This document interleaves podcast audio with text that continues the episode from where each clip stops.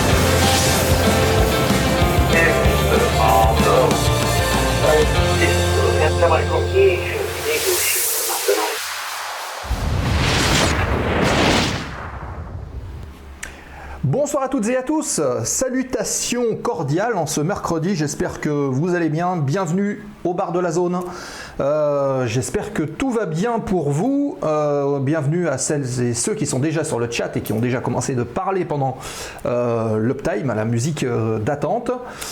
Bienvenue Seb59RX, comme d'habitude, l'équipe de modo de choc avec notre ami Alex, Claudie 1521 71. Mud 159 qui est là également, bienvenue. Merci à vous de votre fidélité et d'être présent quasiment à chaque édition de la zone aéro, ça fait plaisir. Alors euh, ce soir, émission particulière. Mister Simu qui est là, les gens de la communauté de la simulation sont euh, également présents. Mister Simu et d'ailleurs, Mister Simu, ça va sûrement t'intéresser puisque on eut parlé fut un temps d'un pilote de long courrier. C'est la semaine prochaine, les amis, le 15 juin prochain, avec une petite surprise au passage. Vous verrez qui se passera ici euh, au niveau du bar de la zone. Nous aurons euh, notre ami Fred, qui est commandant de bord 777 chez Air France, qui nous parlera justement de la vie, comment est-ce qu'on gère sa vie quand on est un pilote long courrier, les avantages, les inconvénients qu'on ne voit pas forcément toujours. Et ça, ça peut intéresser également nos amis du côté de la simulation. Voilà pour le programme, on va y revenir euh, dans un petit moment. Euh, donc euh, voilà, je vous rappelle que pour soutenir la chaîne, comme d'habitude, vous avez différents moyens. Le premier, bah, c'est l'abonnement, un petit sub. Ça se passe juste ici en dessous, par là en bas, avec le petit bouton sub.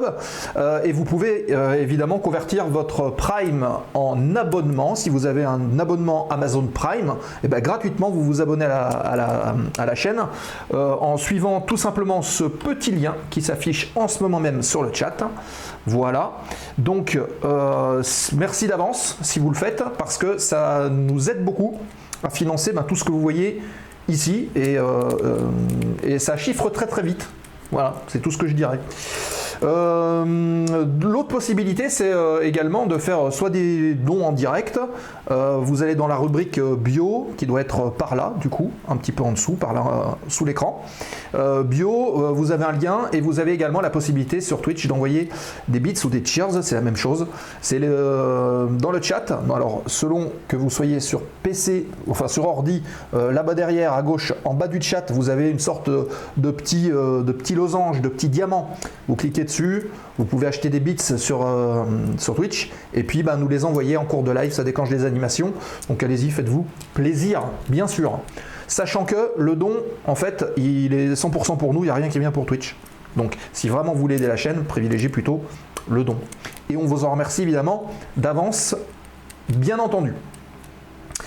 Voilà, euh, bah écoutez, euh, bah si tant qu'on est là, on va, euh, on va vite fait aborder le programme à venir de la zone. On a dit la semaine prochaine, rencontre avec Fred, notre ami Fred Dollet, commandant de bord chez Air France sur Boeing 777.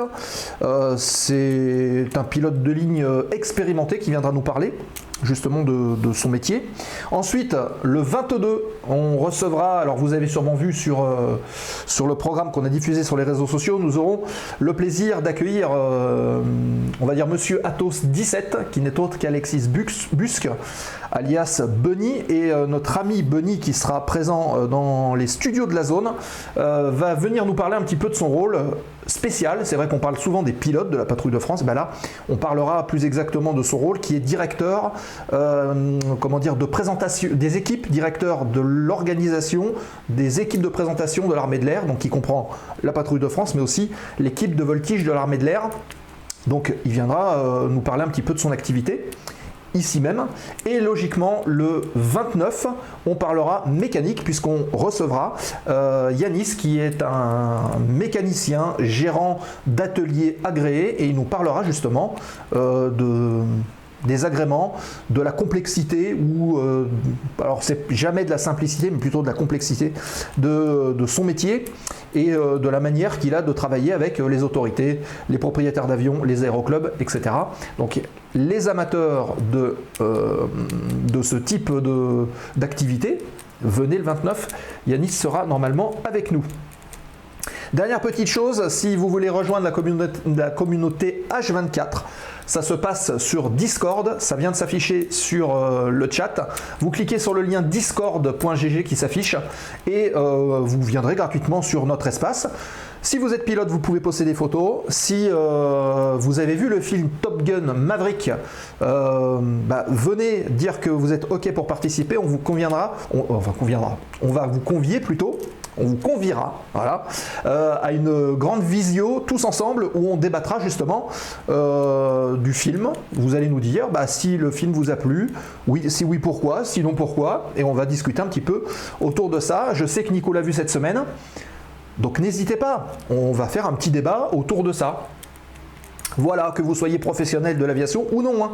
Euh, la porte elle est ouverte à tout le monde et au contraire, c'est intéressant d'avoir les, diversités un petit peu de tout le monde. Voilà, euh, il y a d'autres personnes qui nous ont rejoints sur le chat, je ne vais pas toutes les citer, je vous souhaite euh, la bienvenue à ceux et celles qui viennent d'arriver. Je vous propose tout de suite de passer au sommaire de cette émission avec la première séquence, vous le savez, la séquence plan de vol.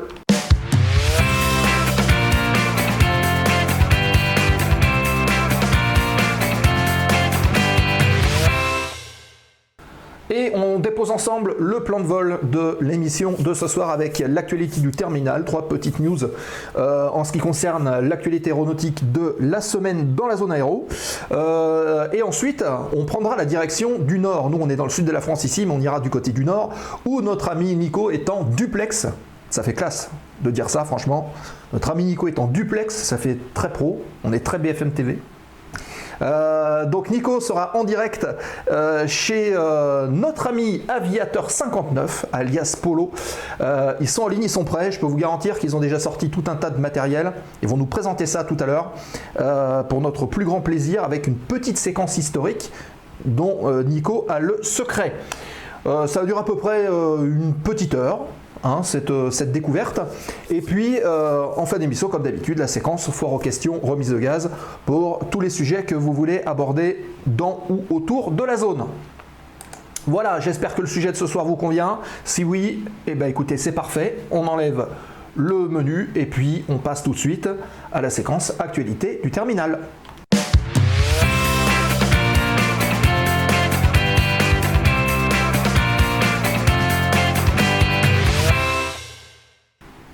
La séquence actualité du terminal de ce mercredi soir, euh, mercredi 8 juin. Alors, trois petites news euh, pour ce soir. Et la première photo, vous le voyez ici, un Canadair CL415 Retrofit voler. Alors rétrofit, qu'est-ce que ça veut dire les amis? Rétrofit, ça veut dire qu'on a repensé, si vous voulez, les équipements à l'intérieur et qu'on a euh, modernisé, si vous voulez, on peut l'appeler comme ça, euh, modernisé un avion. Alors le, euh, ce que vous avez là, justement, c'est un CL415, donc le Canadair que vous connaissez euh, d'extérieur, et bien ça c'est l'intérieur qui a été complètement refait. Il n'y a plus les petits écrans à aiguilles qu'il y avait à l'époque, mais vous voyez, il y a maintenant deux jolis écrans. Ce 415 modifié a volé le 30 mai dernier à Abbotsford et il est équipé de, vous de trois écrans. C'est des écrans assez larges. hein. C'est une euh, ligne spécifique qui s'appelle la Collins Proline Fusion. Alors, euh, ce que vous voyez justement sur les écrans, ce sont des écrans de trois écrans tactiles de 14 pouces, donc c'est quand même assez grand. hein.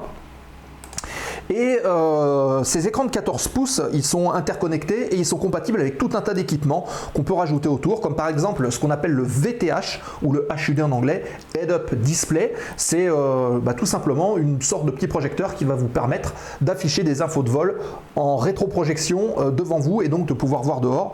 Et même, ils, peuvent être équipés de JVN, donc les, les jumelles de vision nocturne, si besoin. En tout cas, ces équipements le peuvent. Euh, donc, ces équipements que vous voyez là euh, vont être rétrofités sur les CL 415 qui existent. Donc les Canadair qu'on voit aujourd'hui devraient passer à cette modernisation euh, des équipements, mais c'est aussi la ligne qui équipera les futurs DHC 515 dont on a déjà parlé il y a quelques émissions en arrière, si vous vous souvenez bien. c'est cette ligne Collins euh, Proline Fusion, c'est celle aussi qui équipe l'Airbus A220. On en a parlé euh, il y a très peu de temps aussi. Et euh, d'autres avions d'affaires, Beechcraft ou d'autres qui sont aujourd'hui équipés ou rétrofités avec ce genre d'équipement presque dernier cri. Euh, sachez que euh, le Maroc a, commandé en fait 3 CL415 EAF équipés de cette série-là, donc il y en aura trois nouveaux qui devraient être euh, livrés logiquement prochainement, sachant que les DHC 515, donc les nouveaux Canadair, Canadair nouvelle génération si on peut le dire, devraient commencer d'être livrés début avril 2023.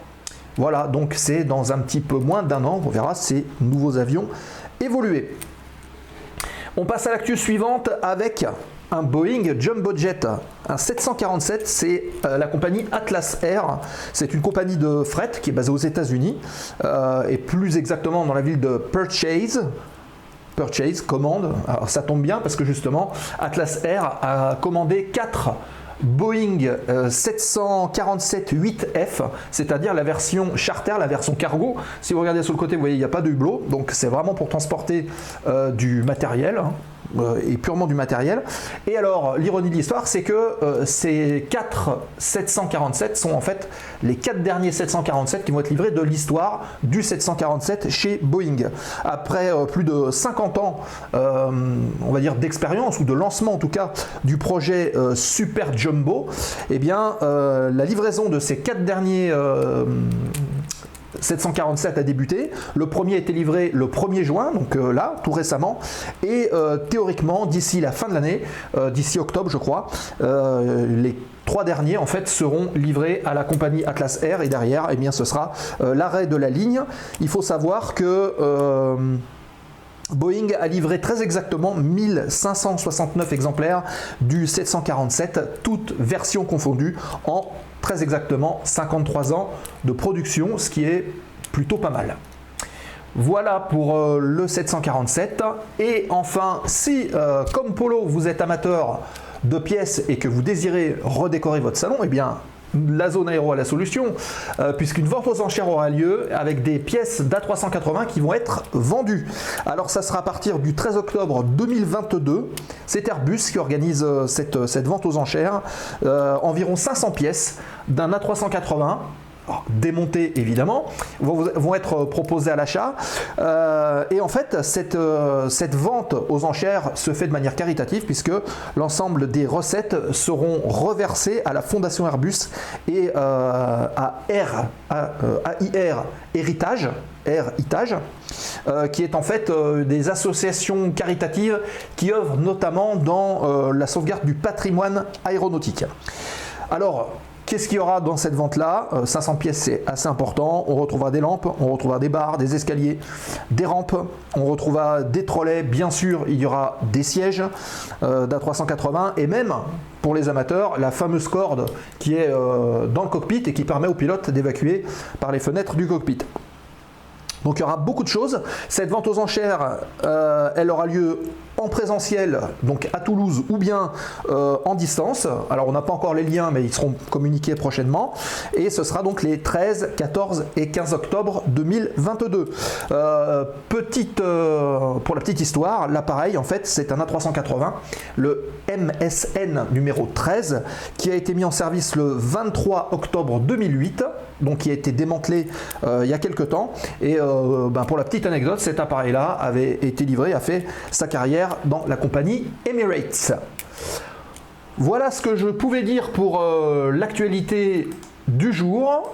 Euh, bah écoutez, si tout est OK pour vous, je vous propose de prendre la direction du nord pour aller retrouver notre invité de ce soir, sa collection et notre ami euh, Nicolas.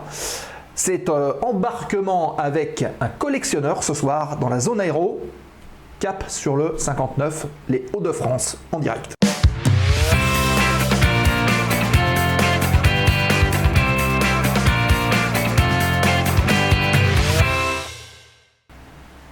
Et euh, nous allons tout de suite retrouver notre ami Nicolas qu'on avait euh, tout à l'heure et qu'on ne voit plus. Alors Nico, est-ce que tu nous entends? Oui, Ah, alors on t'entend, mais par contre on ne te voit pas. je suis caché. Tu es caché. Je suis furtif. Ah, c'est peut-être le lien qui a changé. C'est pas, c'est pas impossible. Alors attends, bouge pas. On va te faire réapparaître tout de suite. Hop. Ouais, c'est ça. C'est le lien qui a changé. Hop, hop. Après les avions furtifs, les pilotes furtifs. Voilà. Voilà, c'est bon, t'as retrouvé. Bon, eh bien, Nico euh, et Bien. Polo. Donc, Polo, euh, vous le voyez Polo. de votre écran, Aviateur 59 qui est sur le chat. On est en famille. hein. Eh bien, bonsoir On. Seb. Ouais. Bonsoir. Ah bah. Commandant duplex, euh, merci Sébastien de nous donner donc euh, l'antenne. Bah, c'est comme Alors c'est Bertrand, une c'est première hein, pour l'émission. C'est une première, je crois, pour l'émission, hein, de faire un direct comme De ça. faire un euh, direct comme ça, oui. Ouais, ouais. Mais il faut un début à tout, donc c'est à bien. 900 bornes. Voilà. je me suis équipé à la dernière minute avec une perche, Ouais. avec des micro-cravates qui ne marchent pas. Donc tout va bien. Donc on est bien dans le nord de la France, avec euh, mon ami Paolo, Bonsoir Seb, bonsoir à tous. euh, donc qui est collectionneur et qui a une collection assez euh, phénoménale. Merci. Et donc c'était, je pense que c'était un sujet qu'il fallait traiter un peu dans le dans l'émission parce que on a tous envie d'avoir un peu d'objets d'aviation chez soi et puis euh, et puis ben, permettre aux gens, montrer aussi aux gens que tout le monde peut commencer une collection et trou- trouver des choses rares. Et puis qu'avec le temps, on peut se fabriquer donc une très très belle col- collection comme celle de Paolo. Donc Paolo, et il travaille, il travaille à l'agence euh, régionale de santé des Voilà. France. Donc ça n'a rien à voir euh, avec l'aviation. Malheureusement, j'ai pas mes ailes. Ça n'a rien à voir avec l'aviation. Mais il est passionné, Voilà, tout à fait. notamment d'a- d'aviation et surtout euh, et aussi d'histoire. Et euh, donc ce qu'on va vous montrer euh, aujourd'hui, c'est euh, sa collection de d'objets, surtout euh, la période 14-18. Ok. Voilà. Alors Seb, si sur le chat, parce que moi avec mes petits yeux perçants de myope, je pense que je pourrais rien lire sur l'écran. Ouais. Euh, si tu as te des questions relais, sur le euh, chat, euh, n'hésite pas. Ouais, je te relais les questions sans problème. Et d'ailleurs, euh, bonsoir à Fred, bonsoir à Alex, bonsoir à Fingergold aussi qui sont arrivés, qui sont sur le chat. Donc si vous avez des questions sur des objets ou des remarques à faire, n'hésitez pas. Et moi, je les relais directement euh, du côté de, du 59 là-haut, tout là-haut, très loin. Perdu dans la campagne. regarde, je suis en chemise, il fait pas aussi froid que ça. Bon, tant mieux. bon bah écoute Nico, tu vas Bon, être notre eh ben, pour cette, euh, cette découverte. Allez, on va, on va commencer. Donc, euh, vous voyez, derrière nous, là, il y a des uniformes, par exemple. Euh, alors, excusez-nous parce qu'on n'a pas beaucoup de réseaux ou de trucs euh, qui permettent. Donc, si ça coupe, n'hésite pas à nous le dire. Parce qu'on va bouger un peu. D'accord Et bienvenue à Canon 32, nouveau follower, bienvenue sur la chaîne de la zone. Tournez. Allez.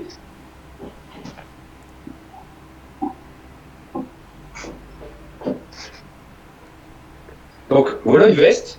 Ça, Paolo, c'est une veste de. Alors, c'est euh, l'uniforme maternity euh, d'un pilote euh, anglais de 14-18. En fait, c'est là, c'est une reproduction parce qu'on a un peu de difficulté, bah, pour ma part, à trouver un- une originale. Mais je l'ai pris, c'était simplement pour montrer un peu le, le début et, et la fin de, de la RA- RAF. Tu peux la décrocher. Ouais. Alors Nico, faudrait juste que tu Alors, c'est là. la dézoomes un petit peu parce que quand on zoome, c'est un petit peu flou. Je pense qu'il faudrait peut-être reculer un peu.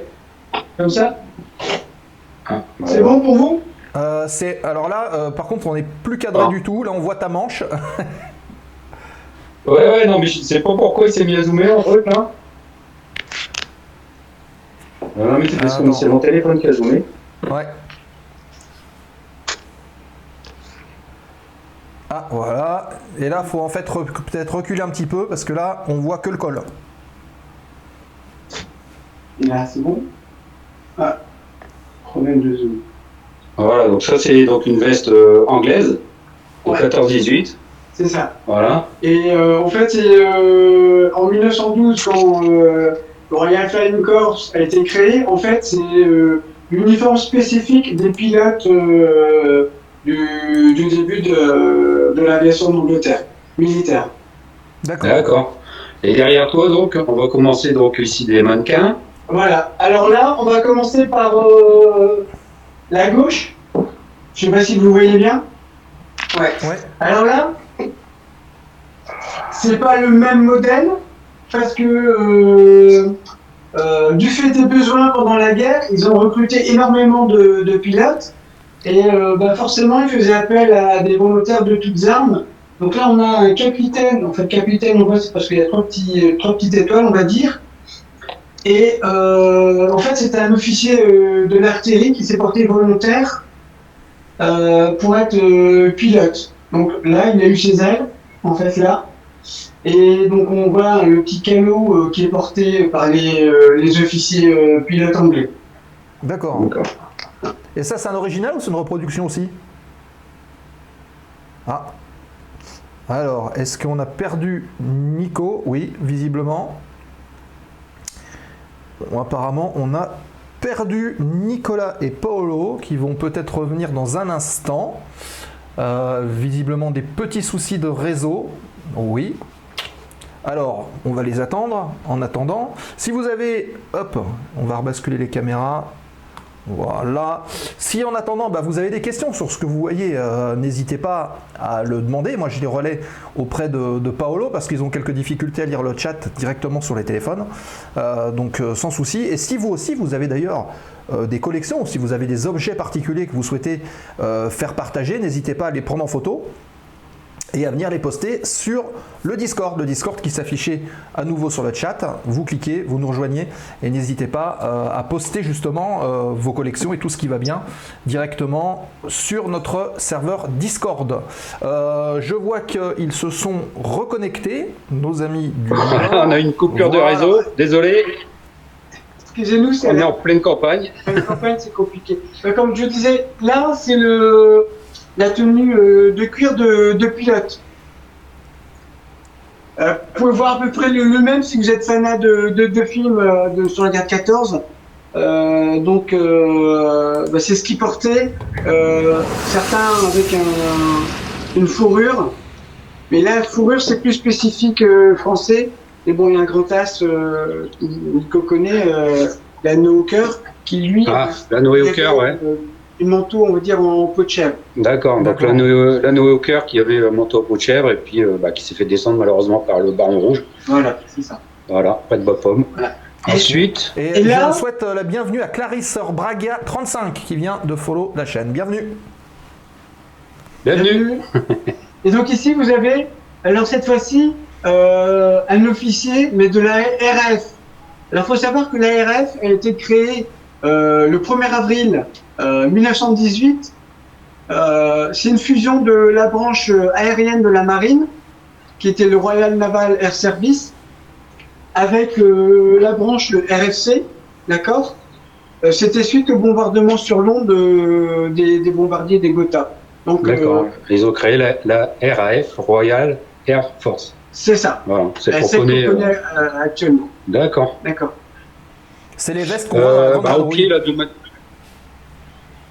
Voilà. Euh, ouais, Ouais, c'est ça. ça. Voilà. Là, alors euh, ici c'était euh, noir, enfin euh, vert plutôt, Mhm. et euh, après ils sont passés sur, du bleu. le bleu russe. Voilà. Voilà.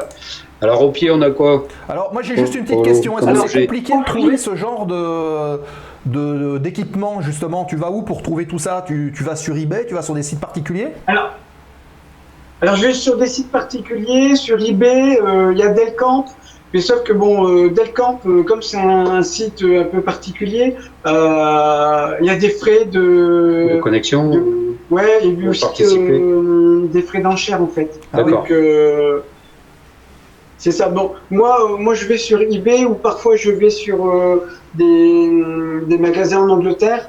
Euh, là, généralement, tout ce qui est la partie anglaise, j'ai trouvé soit aux États-Unis, en Angleterre ou en Hollande. D'accord.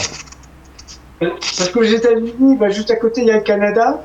Et il y a beaucoup d'Américains qui sont passés au Canada et de Canadiens, bien sûr, qui se sont euh, engagés euh, dans la- l'aviation. en fait. Oui. Donc c'est pour ça que aux États-Unis, on a beaucoup d'uniformes euh, euh, de pilotes anglais de, de la Première Guerre mondiale. D'accord. Fred qui pose une question qui dit en quelle année as-tu débuté ta collection? Alors, il y a à peu près une quinzaine d'années. 15 ans. Donc ce qu'on voit, c'est 15 ans de travail Ouais. et d'organisation en fait. C'est important de le dire. Alors, une partie, parce que moi, je, je, je suis fan, entre guillemets, de la Première Guerre mondiale. J'ai une partie aussi, euh, tout ce qui touche l'infanterie, français, euh, américain, beaucoup d'américains, euh, et un peu d'allemands. Voilà. D'accord. D'accord. Et après, vous le verrez tout à l'heure sur la partie française, j'ai un peu de- d'officiers de cavalerie. Est-ce qu'on peut montrer un petit peu les, les lunettes? Parce que je vois qu'il y a des lunettes sous le bonnet, euh, les, les fameuses Ouais. lunettes qu'utilisaient justement les pilotes. Parce qu'on était en cockpit à ciel ouvert. Voilà, c'est Voilà. ça. Voilà. Ouais, en gros plan. C'est bon. Ok. C'est assez fragile, hein. Ouais. Bon, c'est fragile parce que effectivement, c'est des lunettes d'époque. C'est vieux. Mm. Mais euh, à l'époque, euh, oui, c'était ça. Et c'est du verre. hein. Ouais, du. Vous voyez, je dis, mais en fait, c'est- à cause de l'âge. hein. D'accord. D'accord. Sinon, c'est blanc. C'est blanc, comme le, le, le pourtour. Ok. Après, bon, là, on a le bonnet euh, qui est fourré euh, fourrure, là, c'est ça Ouais, fourrure. Voilà. Ouais. Bon, tout le monde connaît, là. C'est un petit peu. Vas-y, éloigne-toi un peu. Voilà. Ouais, c'est un peu. Ça, c'est un peu connu, hein, par tout le monde. maintenant, il y a, il y a Voilà. beaucoup de production euh, sur. Et au pied, là, donc, t'as quoi comme objet? Alors, au- sur le pied, j'ai. euh, Alors, la collection aussi, c'est c'est des livres, hein, des documents. Ouais. Donc, ça, c'est quoi? C'est. En fait, c'est des euh, manuels euh, pratiques sur le vol, comment faire des loopings, et après sur tout ce qui est un peu construction des, des avions. des, des avions. D'accord, Il y a, bon, je sais pas si on verra sur le euh, des schémas. sur le schéma. Bon, là, on voit un, avion là sur le côté. C'est tout en fait euh, ce que le les plans de vol, des choses comme ça en fait. Mm. D'accord, Et ça aussi, c'est originaux. d'accord. Et t'as les dates euh, de, des, des livres, là? Alors, tout ce que j'ai là, euh, généralement c'est 16 1917. Et là, là c'est 1918 celui-ci. D'accord, marqué euh, Practical Flying, Complete Course of Flying Instruction. d'accord. Bah, c'est des livres d'instruction euh, pour apprendre à piloter. Donc. De D'accord. 1918. Si on peut commencer une, une collection, euh, c'est bien parce qu'on peut euh, les avoir pas très cher. D'accord. D'accord. Et ça, euh, Sur eBay, sur eBay sur eBay mais euh, beaucoup euh, en Angleterre. D'accord. Ils Ouais, sont en super Parce état, que hein, franchement. euh, Euh, Mm. Ils sont un peu abîmés à l'intérieur au niveau de, de, de la tranche à l'intérieur, euh, comme tu peux voir là. Ouais, mais bon, Mais, pour un euh, livre qui a plus de 100 ans, c'est très instructif, quoi. incroyable. Là, c'est vrai qu'il y a plus de 100 ans, du coup, maintenant. Ouais, C'est des bouquins qui ont plus de là 100 il est ans. ouais. 18 et là il est de. Bon, il est de ces eaux-là, le problème c'est que je le vois pas. Ouais. Bon. Et après, j'ai vu que tu avais un, un revolver, là, un, Alors. un porte-carte aussi, Alors. un dérouleur. Là ici c'est un porte-carte. Euh, les pilotes le mettaient soit au niveau de, de l'avant-bras. D'accord. Ah, d'accord, carrément, comme. euh, soit au niveau comme un peu dans euh, Top Gun euh, ou dans des films Sur la cuisse. sur l'aviation, sur la cuisse. D'accord. D'accord. Et en fait ici, Et la vous avez- carte était enroulée sur les barres, là. Ah, et une petite tu. molette. D'accord. Et là, bon, c'est un peu. euh, Il y a une petite boussole. D'accord. Je sais pas si je Si, si, on la voit. si, on la voit, On la voit bouger. Voilà. Ouais, donc Et, derrière, en fait, vous avez quoi. la, Mm. La, la sangle pour, euh, Pour pour un maintenir. D'accord. Et là, on, on voit un, un truc gradué, là. Ouais, en fait, c'est parce que euh, c'était aussi spécifique pour le- l'infanterie ou bien l- l'artillerie. Et après, euh, euh, je sais pas, pour ceux qui connaissent un petit peu, euh, s'il y a des anciens militaires ou bien ceux qui s'intéressent un peu, euh, on peut voir euh, le calcul de, des angles à, à minutes, etc. Ah, d'accord. Ah oui, d'accord. En fait, c'est pour les, les mesures des cartes.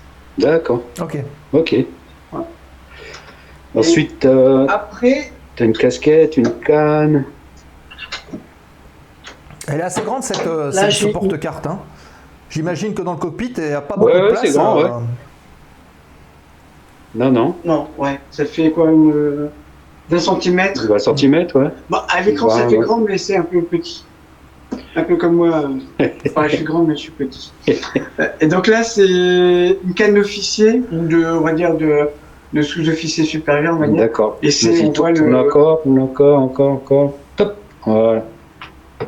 Alors, je sais pas si ça va être net. Non, ça serait, ça sera pas forcément très net. Alors on distingue des Voilà, aigles, il y a un petit pense. aigle là avec la couronne. Voilà. Voilà. C'est un aigle avec une couronne là au-dessus. Ouais, d'accord. on voit mieux. C'est le sigle de, euh, Royal Flying Corps. D'accord. Et après, j'ai quelques fléchettes.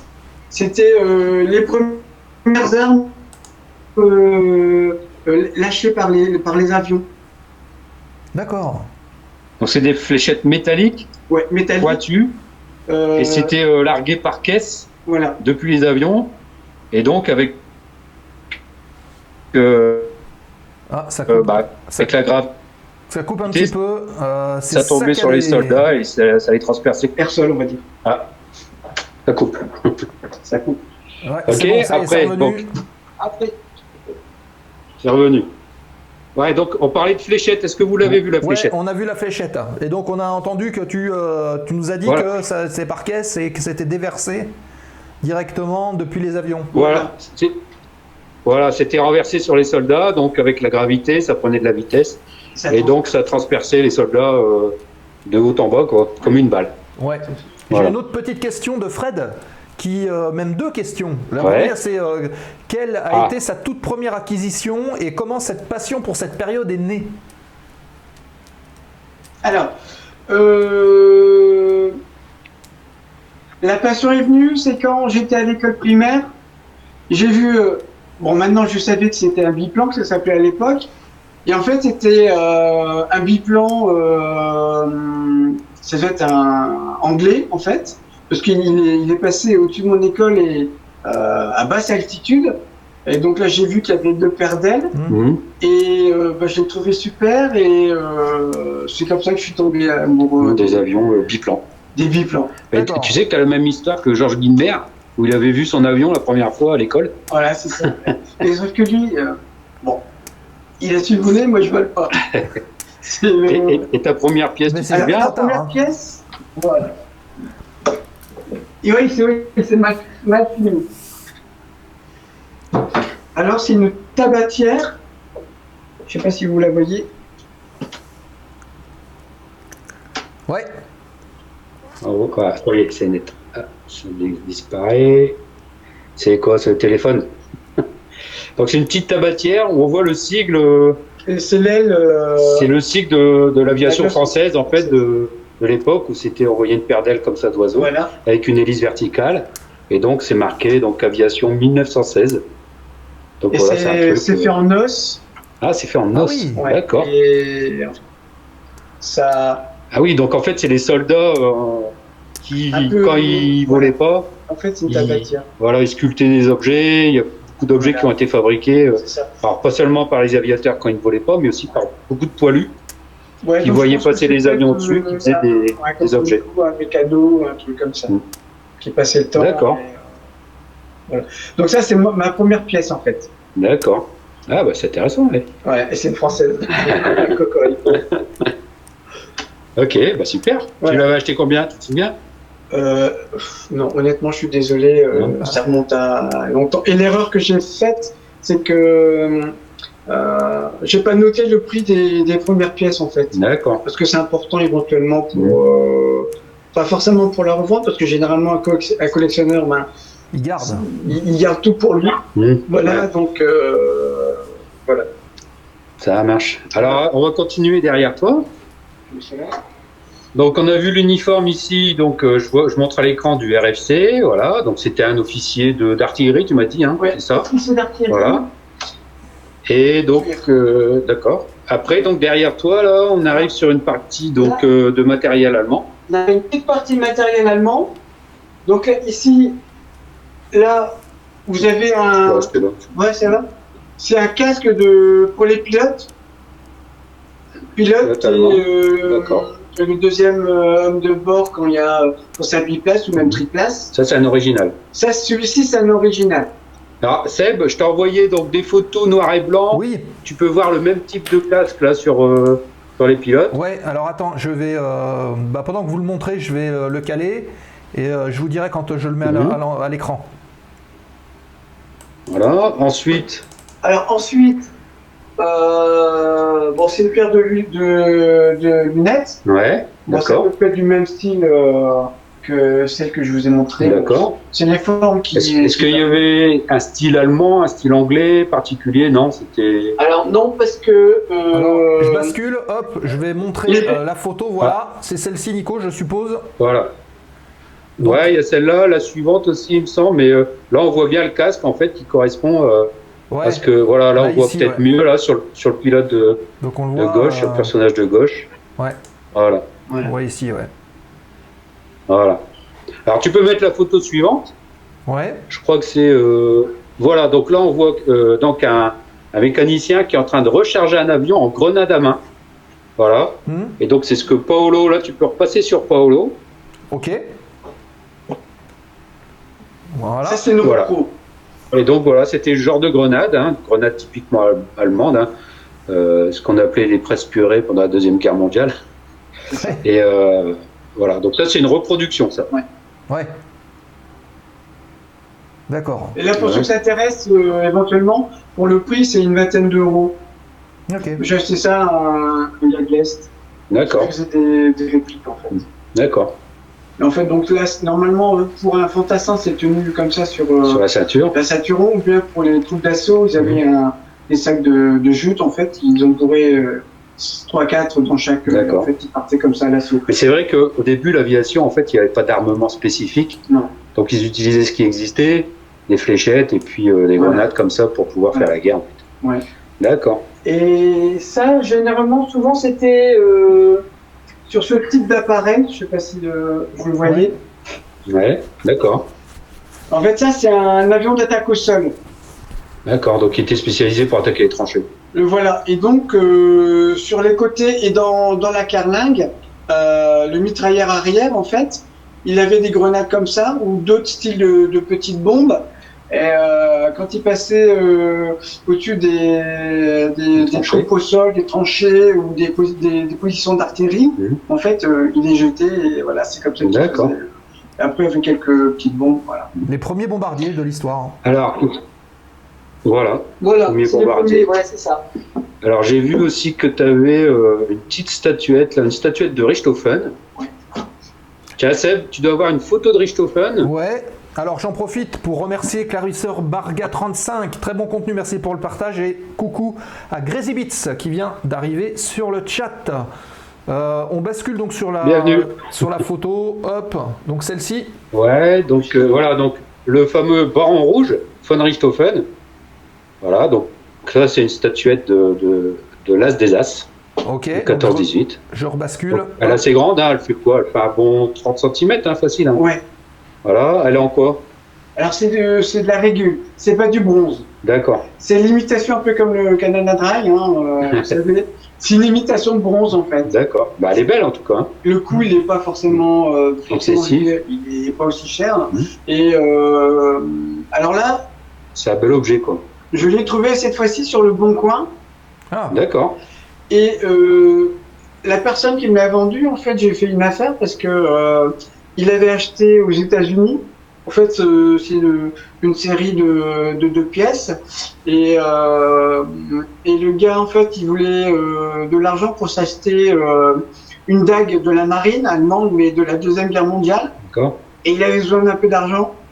Pour- Et je pense qu'après, euh, l'aviation, c'était plus sa, Sa passion, Sa donc, du passion, coup, donc en fait, il a vendu. Il l'a bradé quoi, Et je l'ai eu pour moitié prix, en fait. D'accord. d'accord. Ah bah, on peut faire des bonnes affaires. Ouais. Hein Donc euh, les sites, euh, pour ceux qui, qui éventuellement qui demanderont, euh, il y a le Bon Coin, euh, eBay, alors eBay euh, Allemagne, euh, Angleterre, USA. Mhm. Bah, après le souci c'est que bon maintenant il y a des problèmes de, de frais de douane qui ont augmenté depuis euh, un ou deux ans D'accord. et, parfois c'est un peu compliqué. Ok. Ça marche.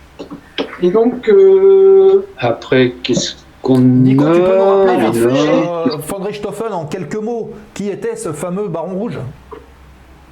Alors, le baron rouge, donc c'était un pilote allemand, il était hussard, euh, il, était Ulan, pardon, il était Ulan dans l'arme allemande. Et donc euh, après, bon bah quand les tranchées se sont euh, se sont euh, installés, euh, bah, ils savaient plus quoi faire des hulans, hein, des cavaliers en fait.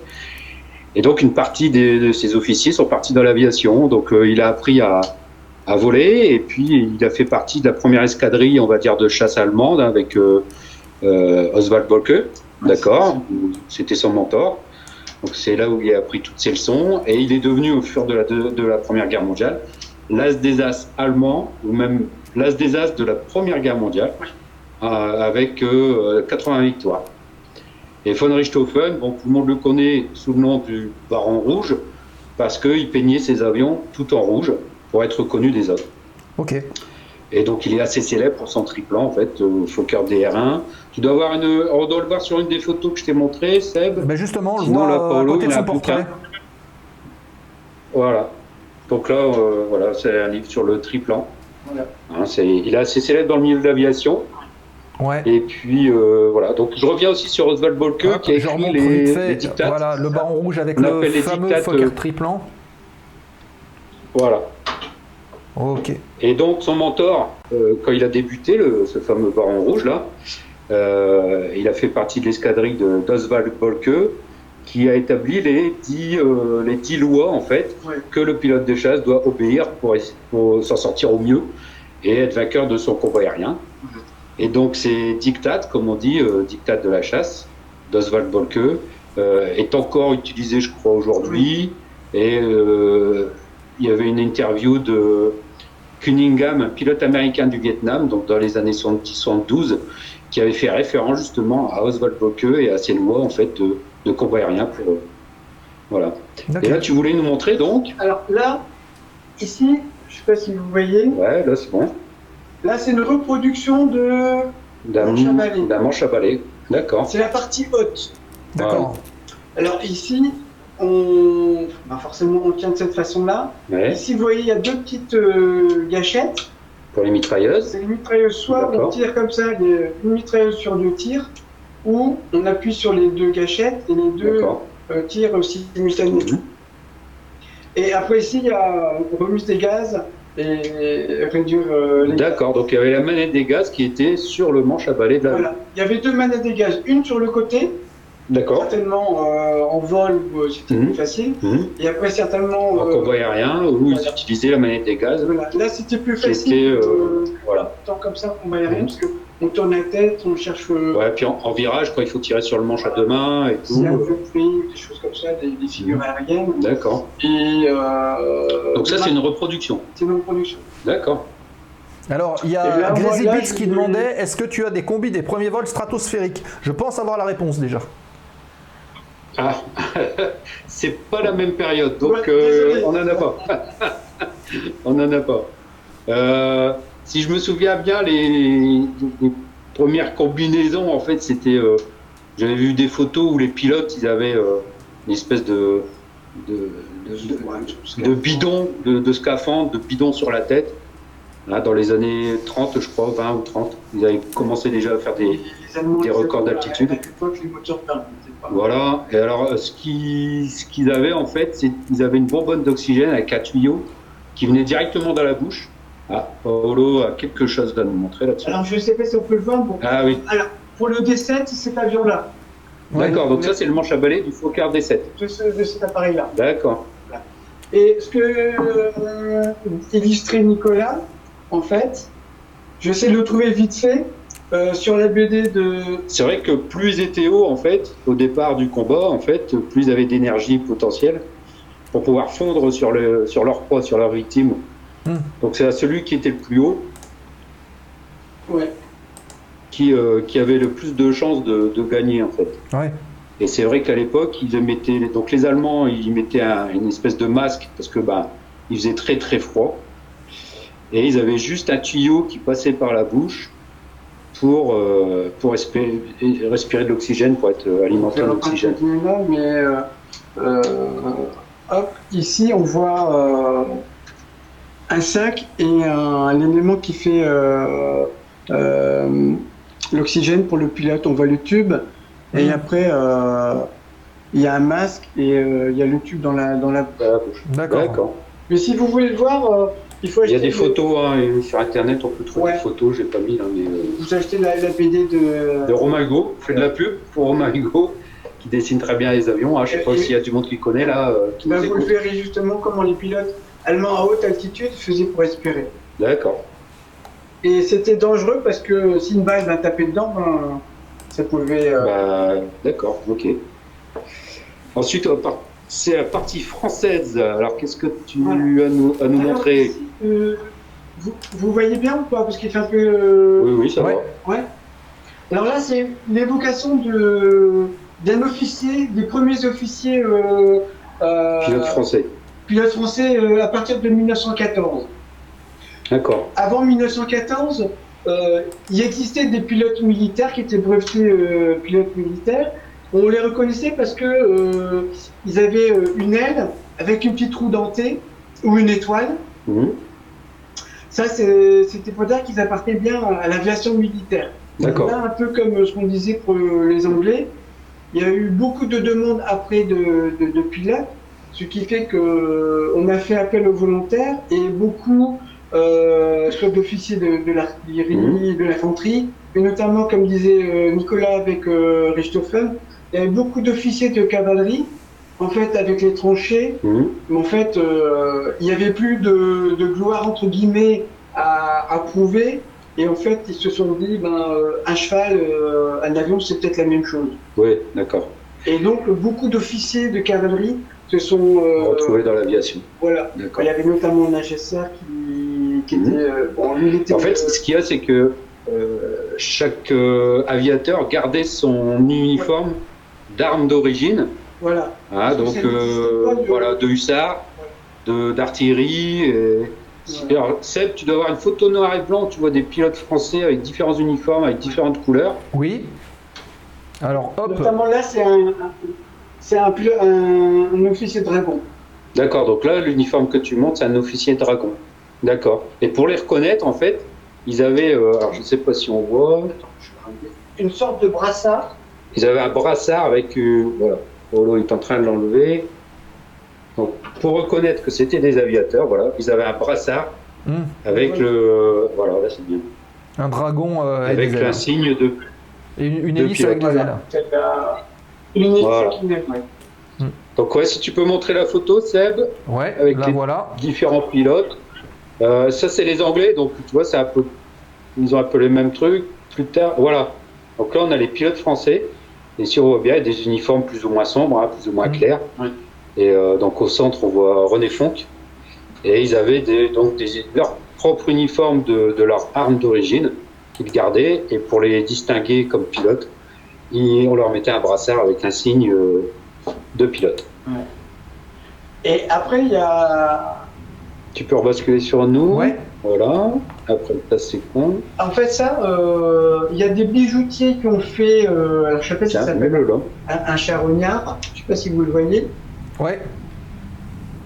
Ben, c'est le fait, charognard qui, est, bijou, euh, qui a été l'insigne de l'armée de, de l'air et de l'espace aujourd'hui.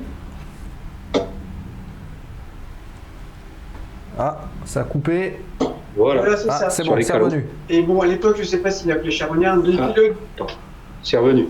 Que les pilotes offraient euh, soit à leur famille. euh, C'est un bijou fantasy à l'origine. Voilà. D'accord. Que les euh, pilotes offraient. D'accord. Voilà. Et après, ils se sont dit, euh, bah, comme ils n'avaient pas d'insigne, ils ont dit, euh, certains pilotes prenaient ça et l'agrafaient sur le- Sur l'uniforme. sur l'uniforme. D'accord.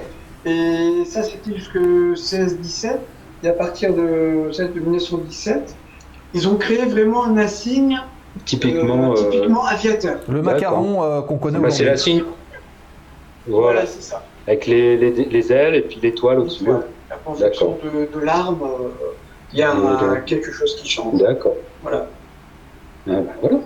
Et alors, pour, les, pour ceux qui voudraient entamer une collection, il faut faire très attention avec cet insigne-là, parce que euh, derrière, il y a un numéro. Ouais. Euh, bah forcément, c'est par rapport au, au nombre de brevets qui ont été faits.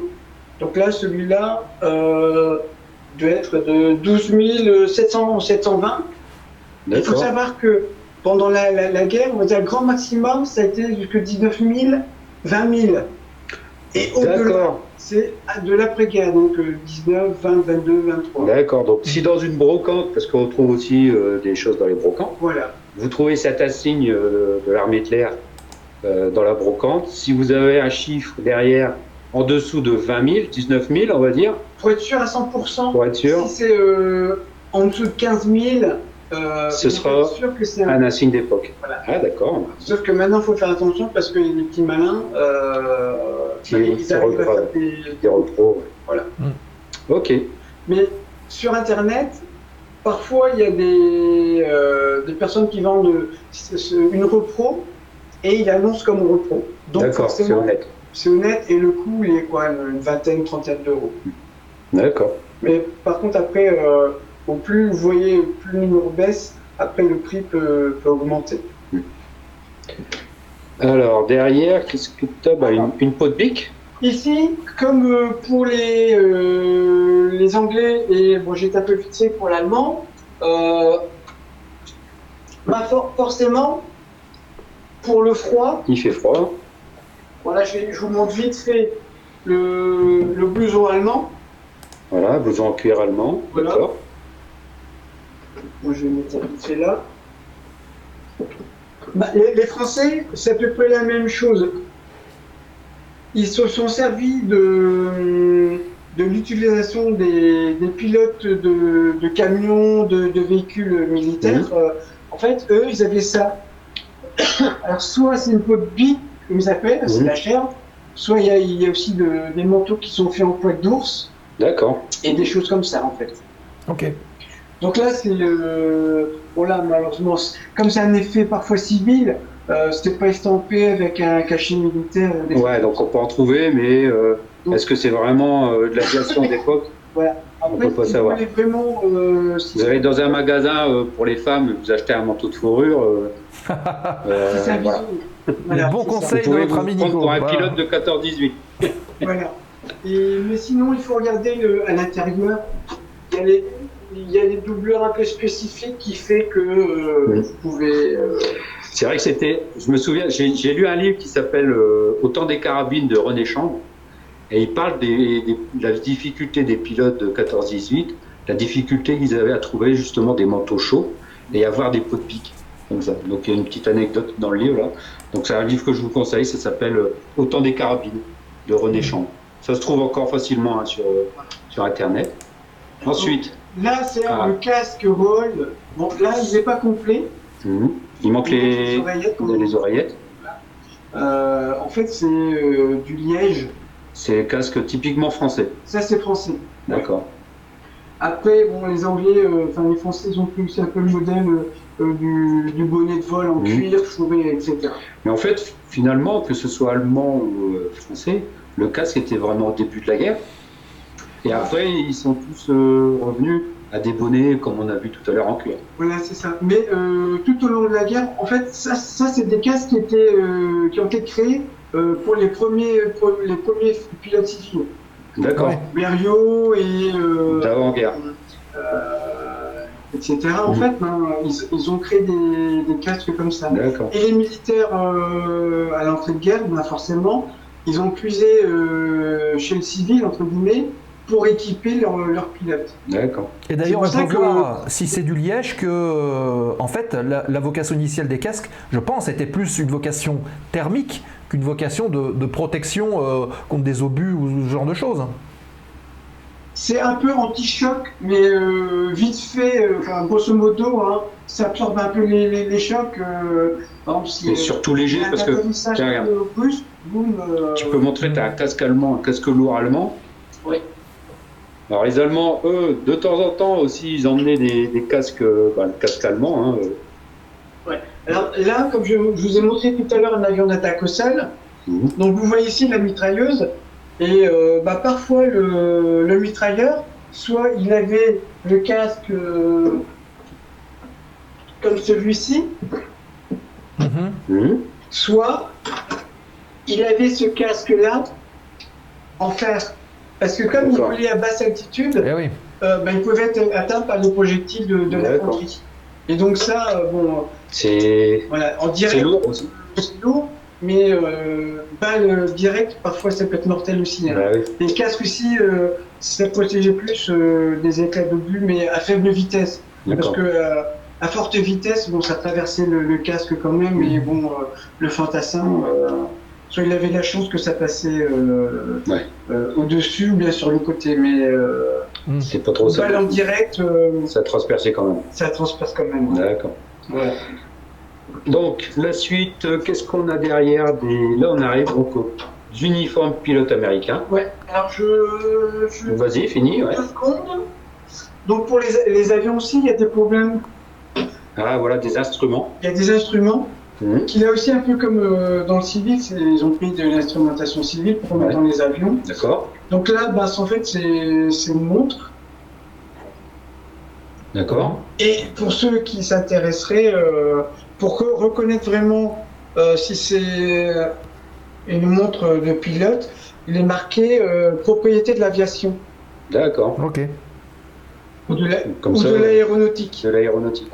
Il y a la marque LIP qui est célèbre. Mhm. En fait, euh, ils ont fait des, des montres et en fait, euh, là-dessus, vous pouvez voir euh, LIP Propriété et propriété de de l'aviation.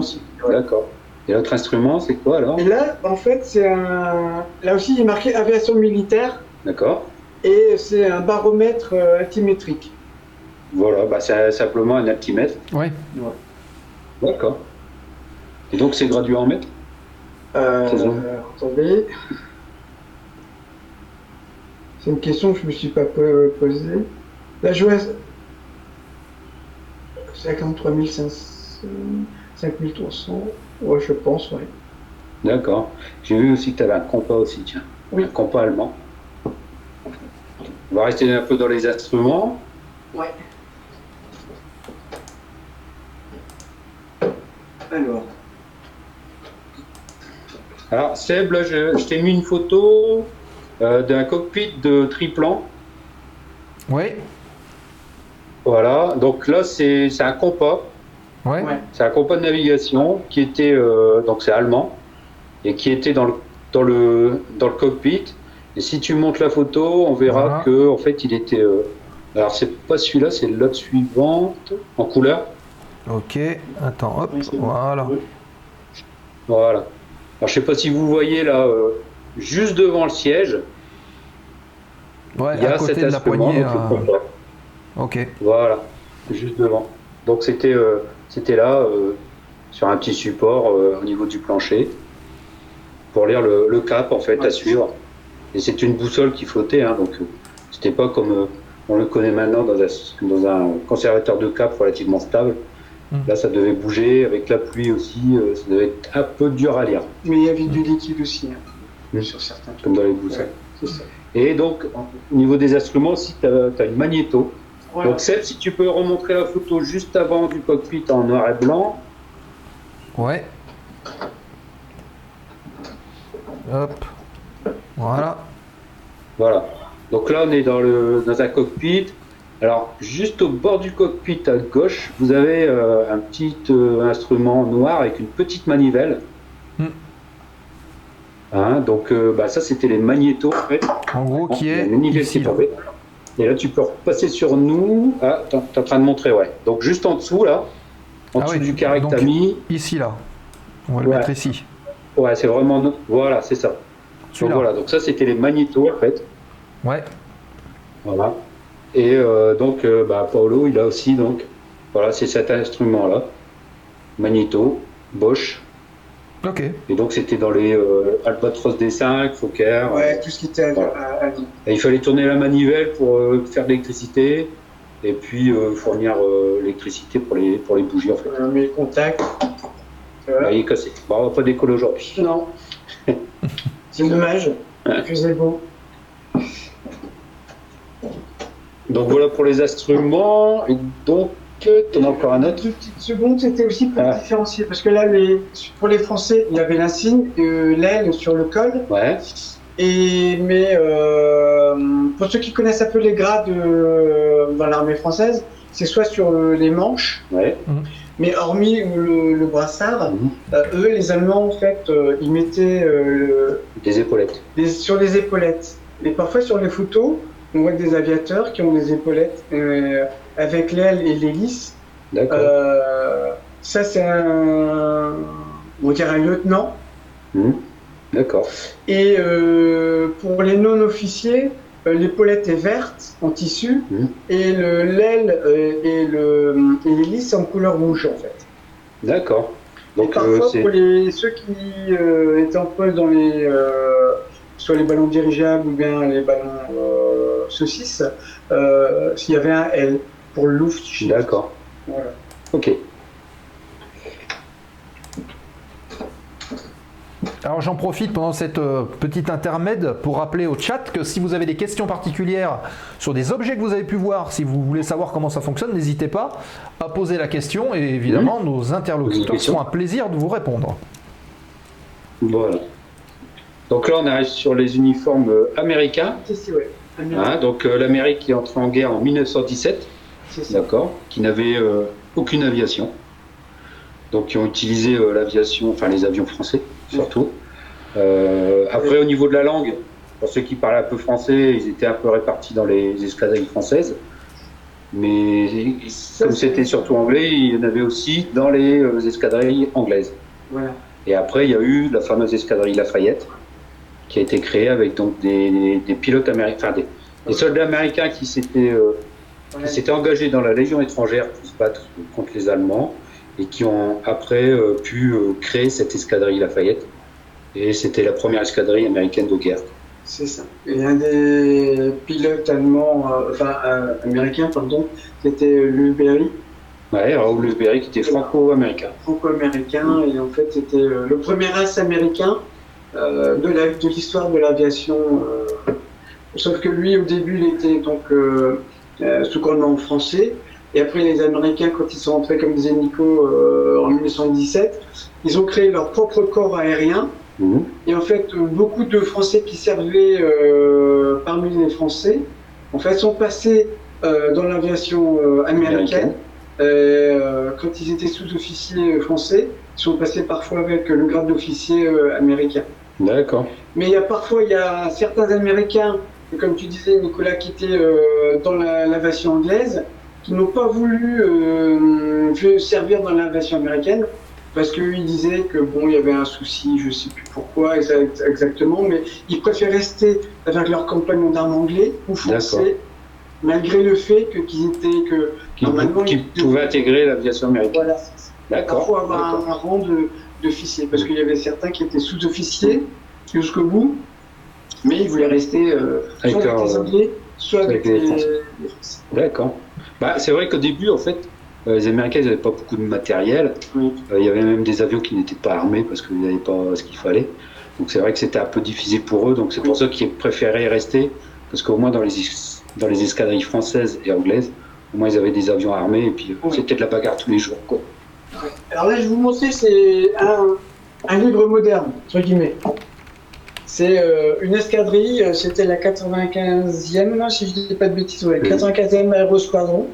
D'accord. En fait, je vous montre le, le livre, c'est pour étayer un peu ce que disait euh, Nicolas. Là, c'est un Newport français, donc un Newport 28. Mhm. Euh, il n'était pas très apprécié par les pilotes français. Ils n'ont pas beaucoup. Donc ils leur fourguaient aux Américains. Voilà, comme les Américains avaient besoin d'avions, ils les ont vendus aux Américains. Et là, on voit à un moment donné, euh, le gros défaut de cet avion-là, c'était que parfois l'entoilage, Ils se désentoilaient en vol. un pic un peu prononcé, Voilà. ben ça s'arrachait. Ah. Et après, les premiers pilotes, quand ils ont piloté ces avions et qui ont survolé le front, en fait, les, les Français avaient livré l'avion sans l'armement. D'accord. Donc, ils faisaient des patrouilles, des patrouilles pardon, mais un peu éloignées du, Du du front. front, euh, là où c'était un peu tranquille pour pas tomber avec euh, nez à nez contre des, Des Allemands. des Allemands qui étaient eux armés, bien sûr. Bah oui. Voilà. D'accord. Et après, euh, euh, ils ont eu des SPAD vite fait, en fait, hein, les SPAD Mmh, des 13, SPAD 13. les SPAD 7 aussi. Euh, euh, Il y avait un peu un meeting de début en escadrille. D'accord.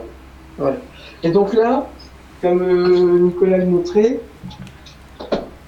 donc ça c'est un, un lieutenant aviateur, on va essayer de le brevet de pilote. D'accord. Je peux pas m'approcher plus, j'ai plus de réseau après. Bah, c'est ça. Je vais vous le montrer. Voilà, là c'est bien. C'est bien Ouais. Alors ici, vous voyez, euh, c'est un peu comme euh, pour le- les Français et euh, les Anglais. hein. Ça, ça montre bien qu'ils sont pilotes. Là, c'est officier. hein. Généralement, les officiers avaient ce type de, badge. Bon, les, les sous-officiers aussi, hein, parfois. Mais généralement, sur le bas de la manche, ils avaient une aile aussi euh, un peu plus euh, simplifiée. En fait, D'accord. hein. Et, euh, donc là, ça représente un officier pilote. D'accord. Là, il y a le badge de, de l'armée, en fait. Mhm. Enfin, du deuxième armée, c'était... euh, voilà. Ah, je voudrais souligner là, justement sur le badge, si vous voyez bien, là, vous avez en fait la cocarde américaine de l'époque euh, sur le bras là. Mm. Vous voyez la cocarde? Ouais. avec le blanc au milieu, le bleu et le rouge à l'extérieur. Ouais. Donc à l'époque, c'était pas des étoiles comme euh, comme les cocardes américaines d'aujourd'hui, mais à l'époque, donc la cocarde américaine des avions, c'était euh, donc c'était le blanc au milieu, Oui. le bleu et le rouge à l'extérieur. Ça ressemblait aussi un peu à celle Voilà. des Russes. Ouais, un Avec une avec de- un placement un peu différent. Mais grosso modo, c'était c'était ça. Ouais. Et donc là, c'est une casquette pour officier. Bon, là, c'est un peu officier toutes armes. hein. Euh, c'est... euh, voilà. Bon, ils avaient aussi un peu les calots comme les Anglais. Mhm. le même style. Euh, et donc, euh, cette veste, là, je l'ai achetée euh, sur eBay, mais aux États-Unis. D'accord. Et une autre que j'ai, mais d'observateur. Alors, pour les observateurs, un peu comme pour les, les Anglais, mais là, j'en ai pas. En fait, pour les Anglais, il y a un haut avec une partie de, de l'aile. Mhm. Et les Américains ont, ont repris à peu près la, la, la même chose, c'est-à-dire que il y a le blason avec euh, US Ouais. et une partie de, de l'aile. euh, D'accord, côté, juste une aile. gauche. D'accord. Et ça, c'est un, un signe euh, D'observateur. pour les observateurs. D'accord. Et après, il y avait euh, l'aérostation sur les ballons euh, captifs, là, D'observation, ouais. les saucisses euh, Mhm. qu'on appelait à l'époque. Et donc là, sur, le, sur la manche, euh, il y avait euh, bah, une broderie. En fait, c'est un ballon. D'accord. Avec un peu de, de fil comme euh, dans l'importation euh, ballon. ballon. Et l'insigne ici, il était un peu différent. D'accord. Voilà.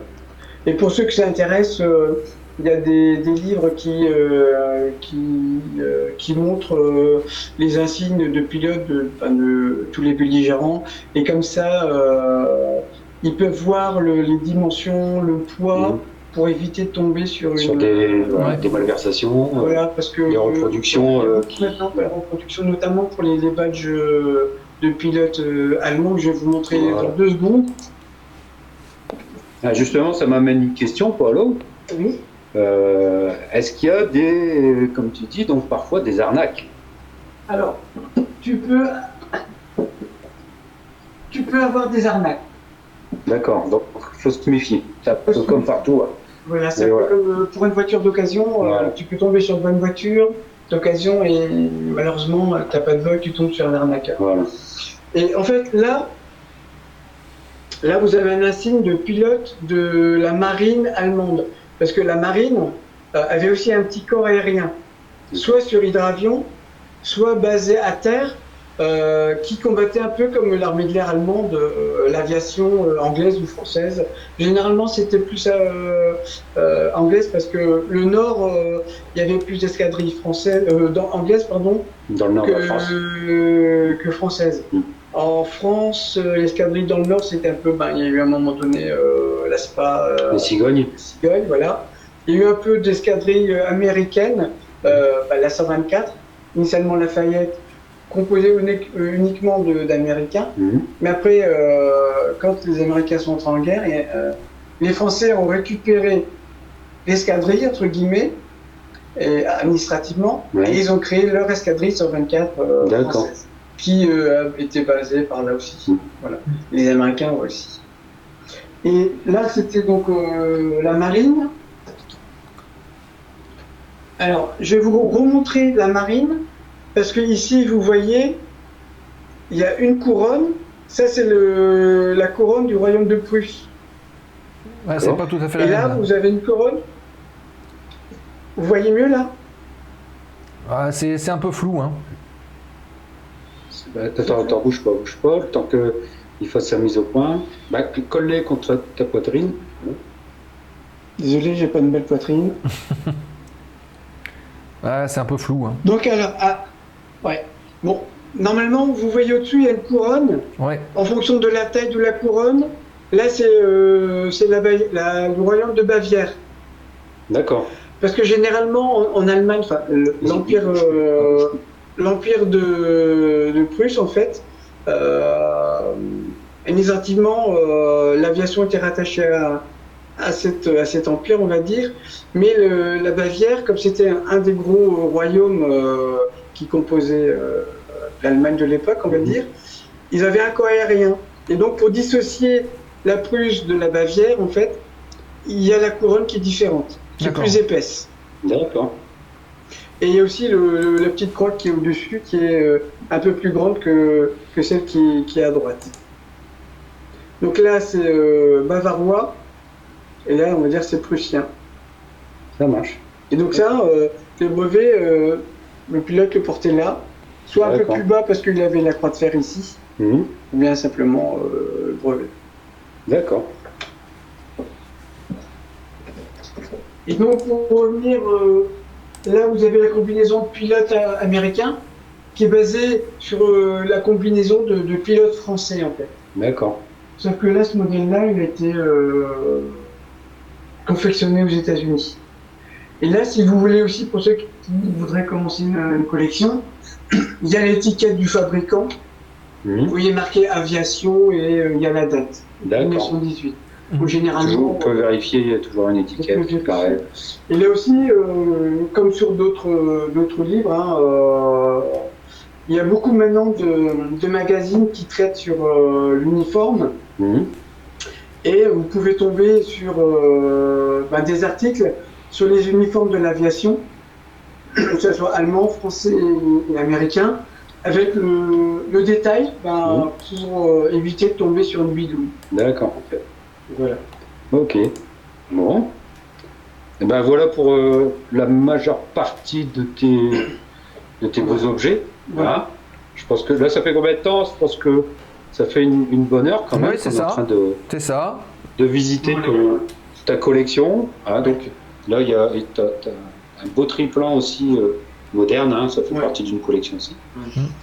Pas d'époque, mais bon, Ouais. ça- c'est une belle, un bel objet. Et pour ceux qui voudraient commencer, mais sans forcément commencer par, euh, par les uniformes, euh, on peut collectionner les, bah, les ouvrages euh, mécaniques. Mhm. Les livres anciens, ouais. Ou euh, je collectionne aussi euh, tout ce qui est euh, bah, magazine ou petits livres d'histoire euh, de l'époque. Mhm. Euh, Par exemple, là, euh, il y a une petite, t'as une petite collection d'ouvrages sur Guilmer. voilà. Hein, si, tiens, si tu peux montrer la photo de Guilmer, je pense Ouais. que je l'avais mise. Alors, hop. Faut juste que je la retrouve. Je pense que c'est ça. Hop. Voilà. Voilà, donc euh, Georges Guilmer, euh, qui, euh, qui était euh, à l'époque, parce qu'il s'est fait, euh, il s'est fait descendre en 1917, en septembre 1917. Et donc à l'époque, c'était lui l'as des as français, euh, avec euh, 53 victoires. Ouais, c'est ça. Donc euh, là, vas-y, tu peux, Alors, tu, peux- là, Seb, c'est bon. tu peux revenir. Voilà, très bien. Comme euh, je vous disais, euh, donc là, euh, Nicolas parlait de Guidemer. Mhm. Donc il y a plein de, de- de petits livres pendant et après la Première Guerre mondiale Voilà, qui traitent de, de Guidemer. Donc là, c'est un journaliste bah, connu de, pendant la Première Guerre mondiale, Jacques Mortal. Mortagne. Et je pense que c'est lui qui a créé le titre d'As, qui a créé. Ah, Euh, Je sais pas. Je, je- je regarde mes. Ouais, je dis pas de bêtises. Et après, là, je, je collectionne aussi des, des livres, euh, soit faits par des, des- des pilotes, euh, soit par, le, par leurs amis ou euh, leur famille. Mais j'essaie toujours de, de, de trouver dans, soit dans la période 14-18, ou bien euh, grand maximum euh, 30. Dans les années C'est- 20-30, quand les pilotes, Voilà. après la guerre, ils ont Voilà. relaté leur, euh, Ouais. leur vol, leurs exploits, et puis... euh, En Allemagne, jusque 45, Voilà. ils ont réédité des livres de. Est-ce que tu peux nous montrer le livre sur le baron rouge que tu as posé contre le mur là-bas? Parce que je l'ai aussi celui-là. Ça, c'est Mortagne euh, Non, non, c'est. euh, Ouais, c'est la traduction. Alors, euh, Richthofen, quand il était encore vivant, voilà. euh, il a écrit un petit, euh, un petit livre, c'est ses mémoires. Donc les mémoires du, du Baron Rouge. Donc le Baron Rouge, je rappelle qu'il s'est fait descendre le 21 avril euh, 1918. Et donc, euh, bah, pendant qu'il était chef d'escadrille, chef de groupe aussi, Ouais. euh, bah, il avait écrit des- ses mémoires en fait. Il Ouais. avait déjà écrit quelques lignes sur sa vie de, de pilote, d'as, d'officier allemand. Et donc ça, c'est la version euh, Allemand. allemande originale. Oui. D'accord. Voilà, vous voyez, il est taché, Mhm. mais euh, Donc c'est assez rare, je suppose. parfois, Non. non, tu Non. peux en trouver quand même beaucoup. D'accord. Mais le souci, c'est que bah, maintenant que la spéculation sur Richthofen, euh, parfois ça peut partir à des prix un peu. euh. Moi, je l'ai pris taché parce que justement, j'ai économisé un petit peu sur le. D'accord. J'ai pas été sage, donc euh, j'ai pas eu un d'argent de poche, euh, et donc je me suis rabattu sur euh, un cher. Voilà. Et donc, C'était t'as la- Oui, excuse-moi. Tu as la traduction en français, le Corsaire Rouge. Donc ça, c'est la version française qui a été éditée Voilà. après la guerre. Donc ça s'appelle le, le Corsaire Rouge. Et donc ça, c'est écrit par euh, Manfred von Richthofen. Voilà. J'ai traduit un peu de. Voilà, c'est la, c'est la traduction. Voilà. Et ça, c'est un, un bon, un bon commencement, comme on disait, hein, voilà. pour commencer une petite collection.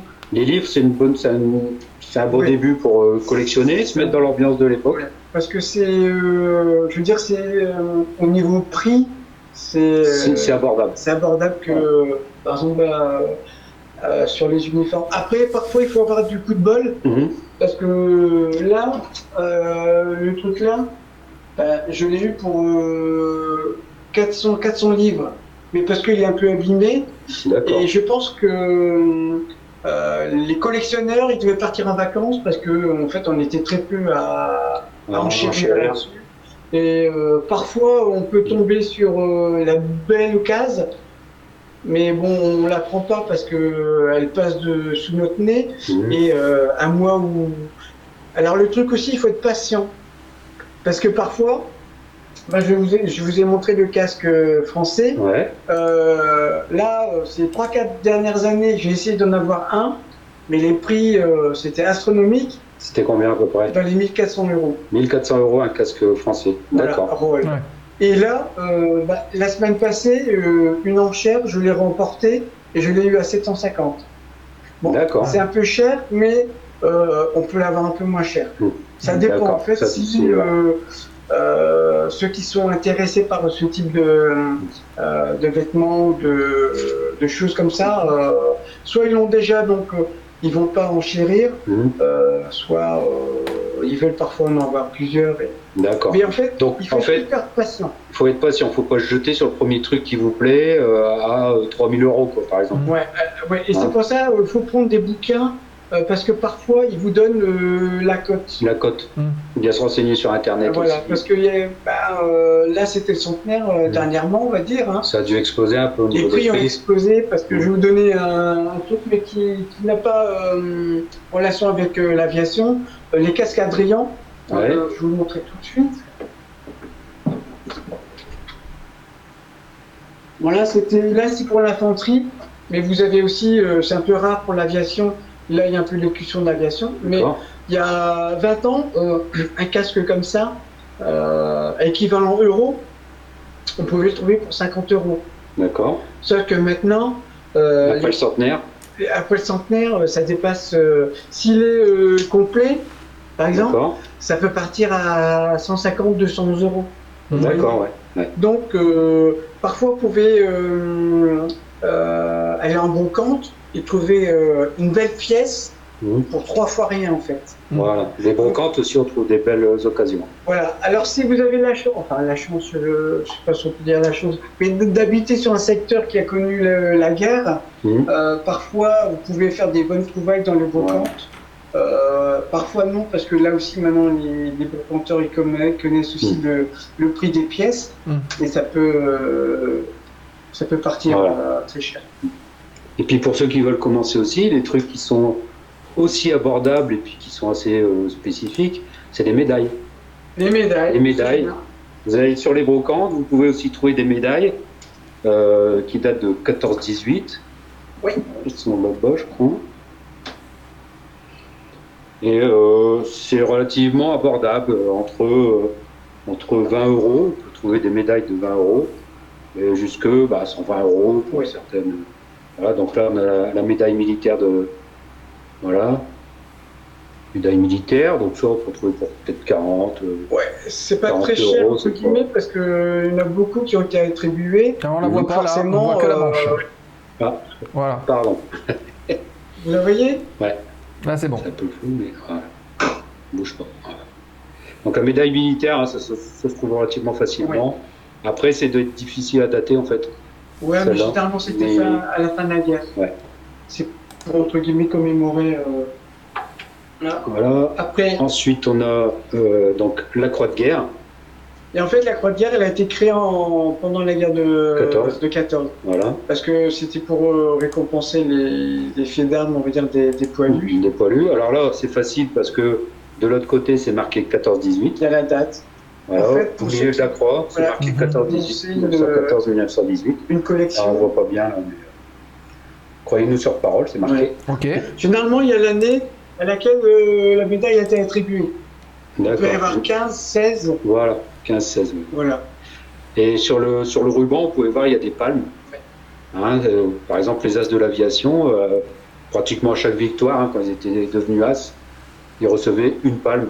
Oui. Si vous regardez euh, certaines photos, vous cherchez sur Internet Nage SR, vous allez voir sa poitrine avec une croix de guerre euh, qui est longue comme un bras, avec euh, que des palmes comme ça. Vous pouvez avoir aussi des médailles bah, au musée de l'air et d'espace du Bourget. Il y a une série de médailles. Ouais. Et vous pouvez voir un, un ruban comme ça de croix de guerre, en fait, mais rempli de palmes. Mhm. En fait, c'est c'est parce qu'il y a eu beaucoup de, de communiqués ou un truc comme ça. Et après, ici, vous avez. Ici, donc, dans la Légion d'honneur. Hmm. Voilà, aussi d'époque. Donc là, c'est un peu plus cher, une Légion d'honneur. hein. Ça peut plus Faut cher. compter dans l'essence, 120 euros. Ouais. Peu fonction de l'État, ouais. Voilà. C'est celle-là que tu avais reçue, toi, Nicolas. hein Hein? C'est celle-là que tu avais reçue, toi. Ouais, dans la tête.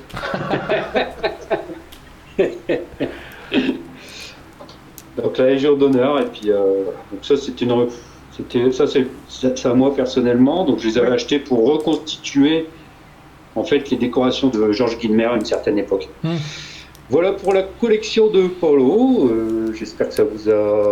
On va, on va s'arrêter là parce qu'il y a encore beaucoup beaucoup d'objets. Eh ben, c'était très voyez, bien. si je- Alors, moi, j'ai une je question, vous Polo. montre là, il y Est-ce qu'il faut une pièce la vaisselle, dédiée il y a- et a combien de temps de hein. ménage? Comment? Il y a combien de temps de ménage là pour que. Alors, Je vais être franc avec vous. Euh, C'est sa femme. même pas. Pas de sexisme dans la zone, s'il vous plaît. des choses.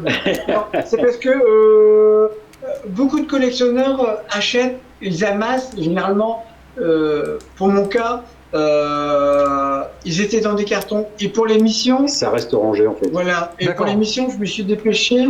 J'ai été faire un petit truc à l'arrache. Parce que là, je suis en train de faire ma pièce. Donc, elle en travaux.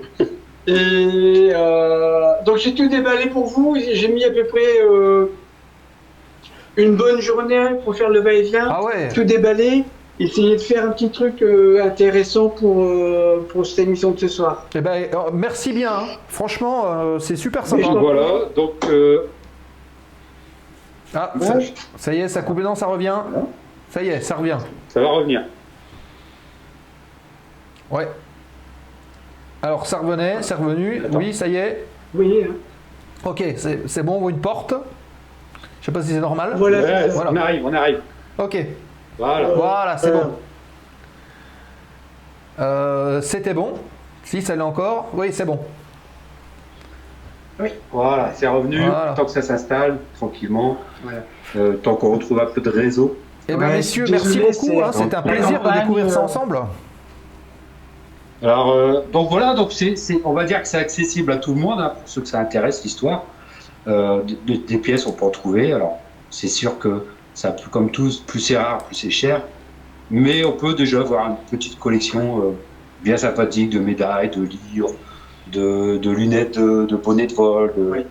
voilà, des, des choses qui vous remet un peu dans l'ambiance de l'époque. Il y a un truc qui est bien, c'est que pour ceux qui, bon, aiment bien, mais qui veulent pas non plus mettre beaucoup.